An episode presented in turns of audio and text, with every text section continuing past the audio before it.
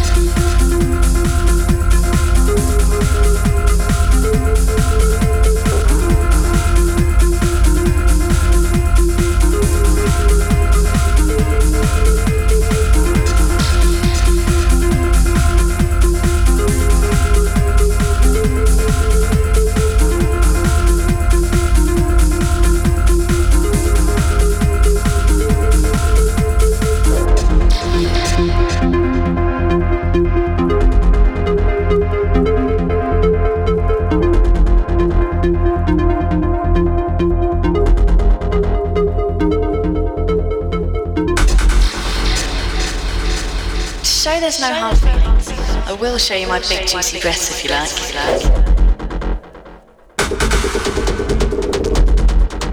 I offer a service for voyeurs, people who like to watch. You see, I only do girls, but I let the guy watch while I explore every orifice of some busty nubile babe's body. So why don't you try me?